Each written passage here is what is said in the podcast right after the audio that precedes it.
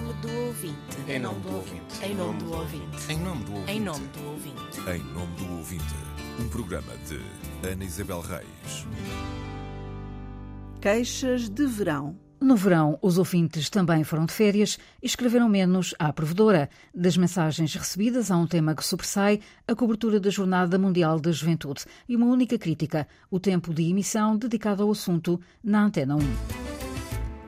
Em agosto, a atualidade informativa foi dominada pela Jornada Mundial da Juventude, um encontro de jovens de todo o mundo com o Papa Francisco, que se deslocou a Lisboa e a Fátima.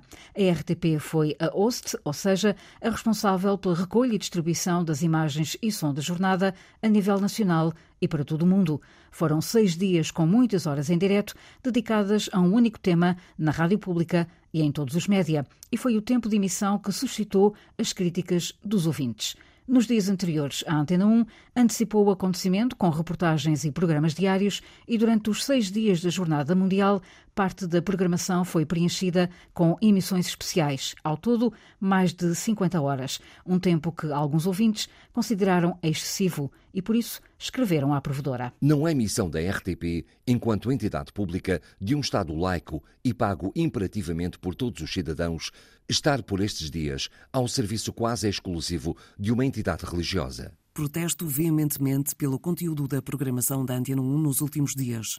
De facto, regressamos ao tempo da emissora nacional. Fátima, futebol e fado. Venho por este meio protestar contra a transformação da RDP, rádio pública que todos pagamos, na Rádio Eclésia. Como se no nosso país não existisse mais nada para além da vinda do Papa. Que se dê relevo às intervenções do Papa, tudo bem.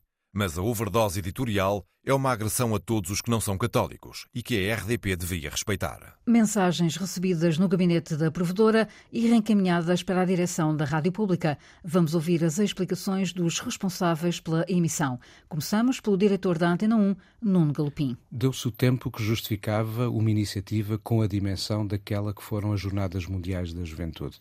Talvez a maior iniciativa em volume uh, de participantes que Portugal acolheu este ano, pelo que fazia sentido dar dar-lhe a atenção merecida e, de facto, houve janelas de tempo enquanto houve acontecimentos que justificavam ser acompanhados. Vale a pena sublinhar uma vez mais, a RTP era o host broadcaster de toda esta operação, o que quer dizer que era natural que fosse a primeira a estar à frente do acompanhamento de todos os acontecimentos. As críticas que eu recebi vão todas num único sentido também, que é tratando-se de um Estado laico, de uma entidade pública.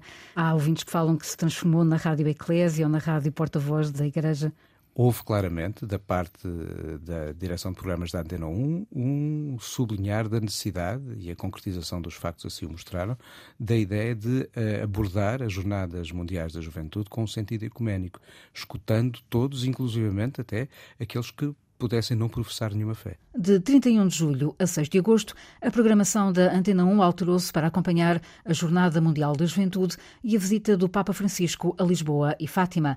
A média diária das transmissões em direto oscilou entre as 7 e as 9 horas, consoante os acontecimentos agendados para a cobertura jornalística. Demasiado tempo, queixaram-se alguns ouvintes. Vamos ouvir a resposta do coordenador da emissão especial e então diretor adjunto de informação, Paulo Sérgio. JMJ foi o maior evento alguma vez realizado em Lisboa. Eu não tenho dúvidas nenhumas disto, pela simples razão de que eu fui o coordenador da JMJ na Antena 1 e fui um dos responsáveis pelo sinal host da JMJ. Mereceu da Rádio Pública a cobertura que devia ter tido e, portanto, nem mais nem menos do que isso. Um, o argumento de que Portugal é um Estado laico é um argumento, em minha opinião, fraco para a importância do evento. Foi, acima de tudo, um evento social que esteve ou que fez trazer a Lisboa mais de um milhão de pessoas. Recordo que, em 2017, a visita do mesmo Papa a Fátima teve o mesmo espaço, a mesma cobertura que teve a JMJ, com uma ligeira diferença. Enquanto a visita do Papa a Fátima foram dois dias, ou um dia e meio, Aqui foram cinco dias. Apenas e só isso. Estamos em presença, insisto, do maior evento alguma vez realizado em Portugal. Acho que ficaria mal à rádio pública não uh, fazer a cobertura como fez. Aliás, a rádio pública fez a mesma cobertura que todas as outras estações emissoras, Houve estações emissoras que fizeram até mais, e não estou a referir-me à Rádio Renascença, que fez menos. Que fez menos. Uh, eu sei porquê. Porque fui o responsável pelos serviços unilaterais do OST e fez exatamente, deu o espaço que devíamos ter dado, tal como as televisões todas fizeram. Quer dizer, desde a televisão pública às televisões eh, comerciais. Quantas horas no total terá feito? A média monitor diz que é 54, Sim, mas é uma, um número mais ou menos não, não 54 eh, no total, mais dizer. ou menos 7 horas diárias, embora isto não seja dividido da mesma forma. Não, porque, repare, o, dia, o Papa chegou no dia 2, o dia 2 foi um dia pesado, porque teve uma emissão contínua entre as 9 da manhã e as 2 da tarde, que foi a chegada, depois teve um evento eh, no Palácio de Belém, teve um evento no Centro Cultural de Belém teve uh, uma série de eventos que foram sequenciais. Depois, à tarde, teve um evento na, no Mosteiro dos Jerónimos. E depois, nos dias seguintes, aquilo provavelmente teve menos tempo, porque começava às nove da manhã e acabava ao meio-dia e, portanto, tudo junto, quer dizer, deverá ter tido à volta de 50, 60 horas, sim. Hum. Quantas pessoas é que foram necessárias na rádio para fazer esta cobertura?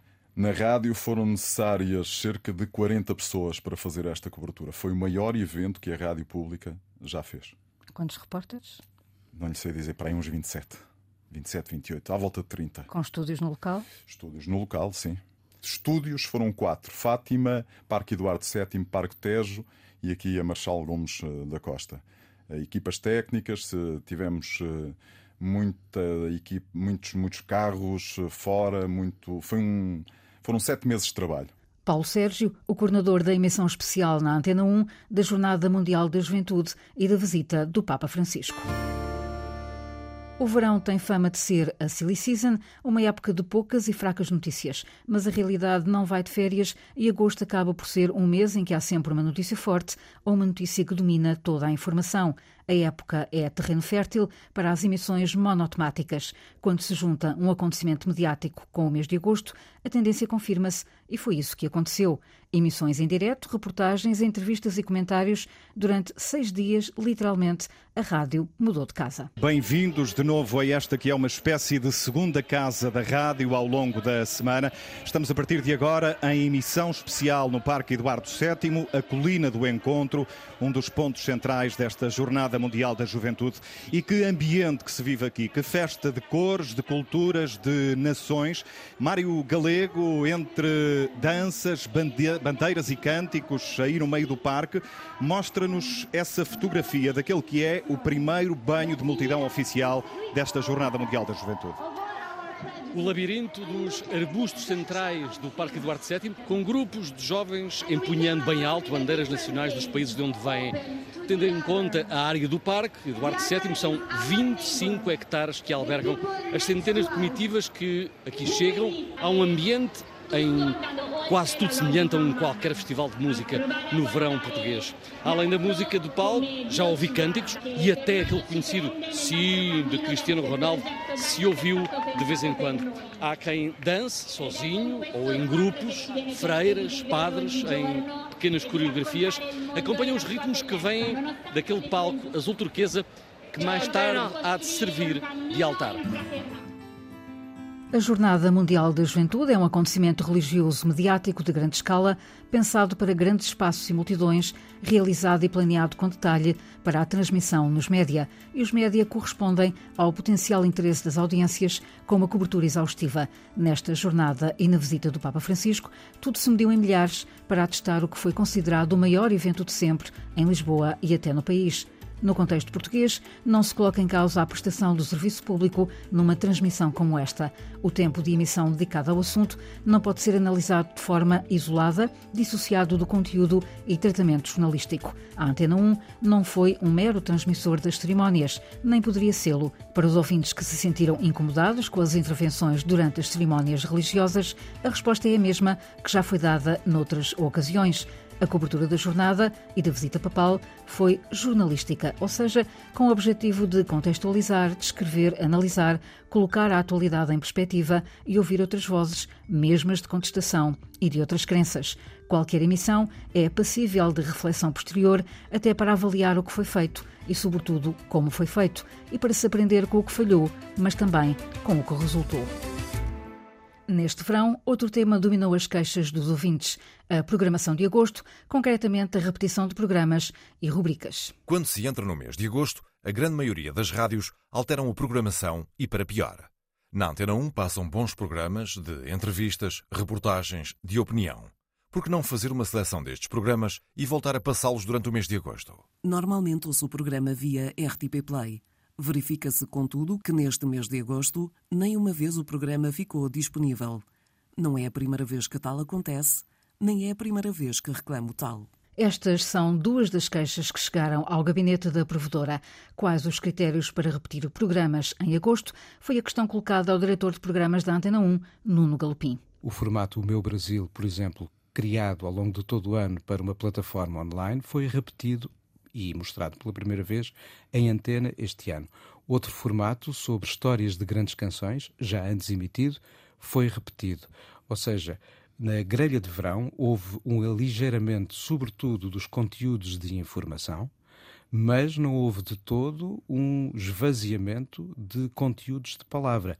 Houve talvez mais música porque sentimos a falta uh, desses formatos que estão agora necessariamente a regressar e com as alterações que uma nova grelha, inevitavelmente, uh, pede que aconteça. Há programas que são repostos, depois não é colocado o podcast em antena porque eles já foram uh, anteriormente emitidos, é essa a razão? Não faz sentido, perante uma repetição, recarregar o que já lá está. Como o programa já foi colocado na, na RTP Play, não volta a ser recolocado, é isso? Ele já lá está, ou seja... Anteriormente. Uhum. Ele fica, ele, ele é colocado e fica, pelo que não faz sentido carregar uma segunda vez uh, algo que já lá está antes. Basta olhar para a coleção e procurá-lo, porque está lá. Hum. Esses programas repostos são escolha dos autores? Os programas de autor repostos são escolhidos pelos autores. Fica a explicação. Os programas que são repetidos na rádio, como acontece, por exemplo, em agosto, não voltam a ser publicados na RTP Play porque já estão disponíveis desde a data em que foram emitidos pela primeira vez. A caixa do correio da provedora está aberta aos ouvintes das rádios, web rádios e podcasts. Pode escrever a partir do sítio da RTP, em rtp.pt, enviar mensagem à provedora do ouvinte. Em nome do ouvinte, um programa de Ana Isabel Reis, com o apoio dos jornalistas Célia de Souza e Inês Forjás, gravação de Cláudio Calado e montagem de João Carrasco.